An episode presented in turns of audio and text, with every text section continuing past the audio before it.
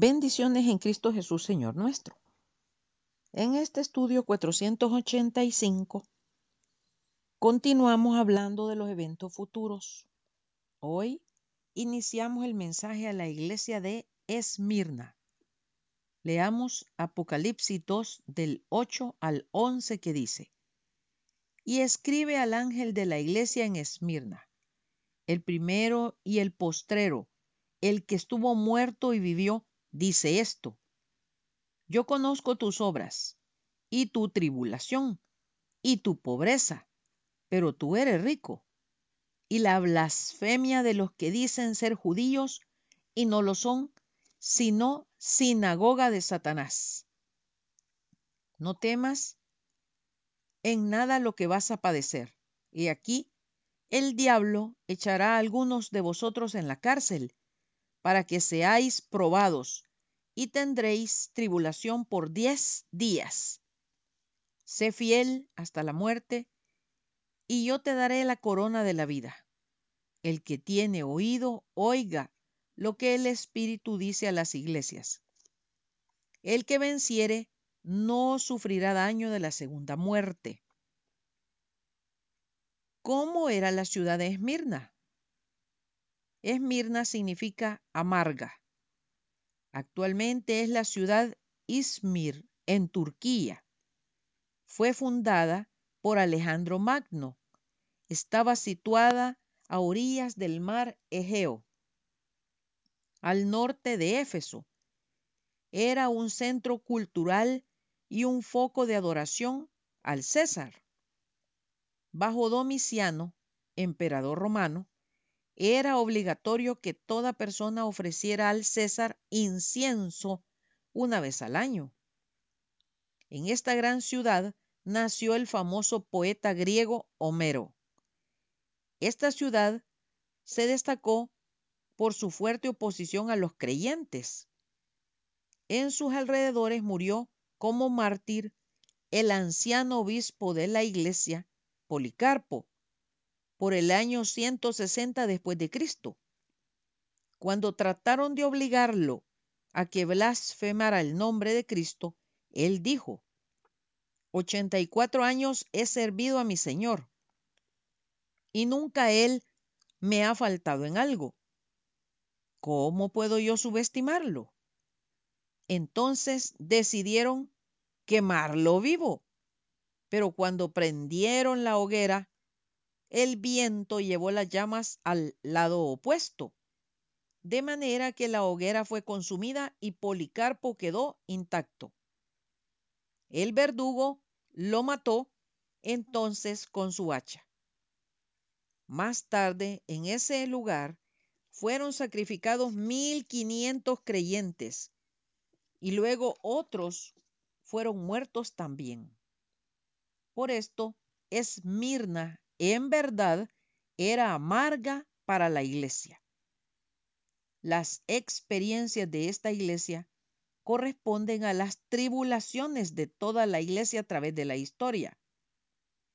Desde la muerte de Juan, año 100 después de Cristo, a la ascensión al trono del emperador Constantino, año 312 después de Cristo. En este periodo los historiadores cuentan 10 grandes persecuciones. La última de ellas duró 10 años. Desde el decreto de Diocleciano en el año 303 hasta el gobierno de Constantino 313 después de Cristo. Este periodo se destacó por su crueldad. Al leer sobre semejantes acontecimientos, muchos se preguntan, ¿dónde estaba Dios? ¿Por qué Dios permitía tantas crueldades y abusos de sus hijos? La respuesta no es difícil, pues sabemos por la historia que apenas cesaban las persecuciones, entonces la iglesia comenzaba a caer espiritualmente. Evidentemente la iglesia hubiera sufrido esta decadencia aún antes de no haber permitido Dios tales experiencias. En los comienzos de la iglesia, Dios usaba la vara de la buena voluntad. Pero cuando la iglesia comenzó a decaer, Dios usó la vara del castigo. Versículo 8. En cada carta, el Señor Jesucristo subraya ciertas características y aún experiencias distintas. A la iglesia de Esmirna el Señor se presenta como el primero y el postrero. ¿Qué significado tiene esto para una iglesia perseguida? Leamos 1 Pedro 1, 19 y 20 que dice, sino con la sangre preciosa de Cristo, como de un cordero sin mancha y sin contaminación, ya destinado desde antes de la fundación del mundo, pero manifestado en los postreros tiempos por amor a vosotros de manera que Cristo fue el primer mártir en el mundo. Él fue el primero contra quien se levantó el enemigo, el diablo. El Señor Jesucristo se presenta como el viviente para animar a los hermanos en el espíritu de mártir. Versículo 9 el que esta iglesia sufriera se evidencia por el hecho de que el Señor toma nota de su tribulación. Estaban sometidos a pruebas y padecimientos, pero eran fieles. Esta iglesia era pobre, porque durante las persecuciones fueron confiscados sus bienes, fueron despedidos de sus trabajos, fueron ignorados sus derechos, pero eran ricos para con Dios en lo espiritual. Porque servir a Dios cuando todo va bien no significa un servicio especial, más bien cuando se sirve a Dios dentro de la desgracia, significa algo grande. Esta es una de las dos iglesias entre las siete a la cual el Señor no reprende. ¿Qué significa cuando el Señor menciona a los supuestos judíos como sinagoga de Satanás? Para facilitar la comprensión, leamos cómo esta iglesia se veía continuamente acosada por los judaizantes legalistas que mezclaban la ley con la gracia y obligaban el cumplimiento de la circuncisión y otras estipulaciones del código mosaico para ser salvos.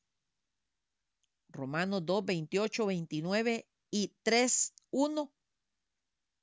Pues no es judío el que lo es exteriormente, ni es la circuncisión la que se hace exteriormente, en la carne, sino que es judío el que lo es en lo interior.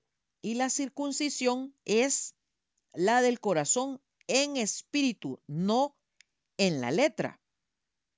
La alabanza del cual no viene de los hombres, sino de Dios. ¿Qué ventaja tiene pues el judío? ¿O de qué aprovecha la circuncisión? La sinagoga de Satanás nos sugiere un templo pagano y señala el comienzo del cristianismo paganizado. Sinagoga, de una raíz griega que significa congregarse. Eclesia, de una raíz verbal griega que significa convocar o llamar. En otras palabras, los que fueron llamados o convocados a que salieran del judaísmo y de toda religión terrenal, así como del mundo. Ahora bien, los judíos de Esmirna eran ricos y por esto en todas partes tenían gran influencia. Ellos entendían que todo el que no fuera judío debía exterminársele. Fue bajo la influencia de ellos que enjuiciaron a Policarpo, ellos mismos le prepararon la hoguera. No es extraño, pues, que el Señor les haya dicho tal calificativo. Sinagoga de Satanás. Fueron los judíos quienes entregaron a la muerte al Señor Jesucristo. Versículo 10. El Señor les dice, no temas en nada lo que vas a padecer. No era algo meramente teórico, ya que les declara que algunos de ellos serían encarcelados y tendrían tribulación por diez días. Aquí el vocablo día no abarca un periodo de 24 horas, sino de un periodo de tiempo indefinido.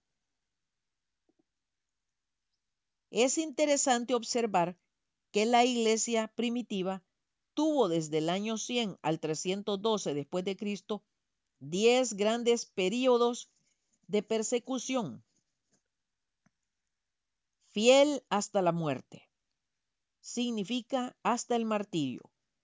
Su recompensa su recompensa fue lo opuesto a la muerte, la corona de la vida.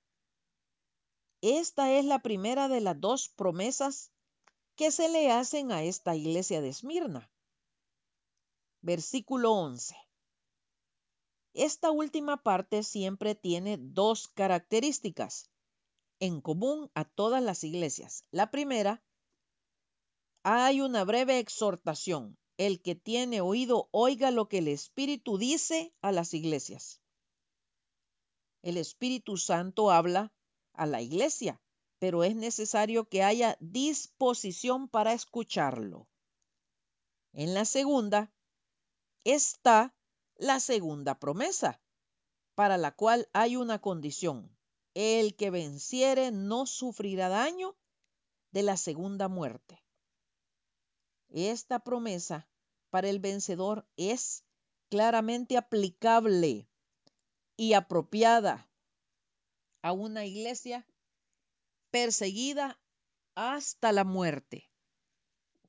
Porque el creyente vencedor, aunque perezca una vez físicamente, resucitará para una vida gloriosa eterna completamente fuera de peligro de la muerte segunda, la que será el eterno tormento para los incrédulos e infieles.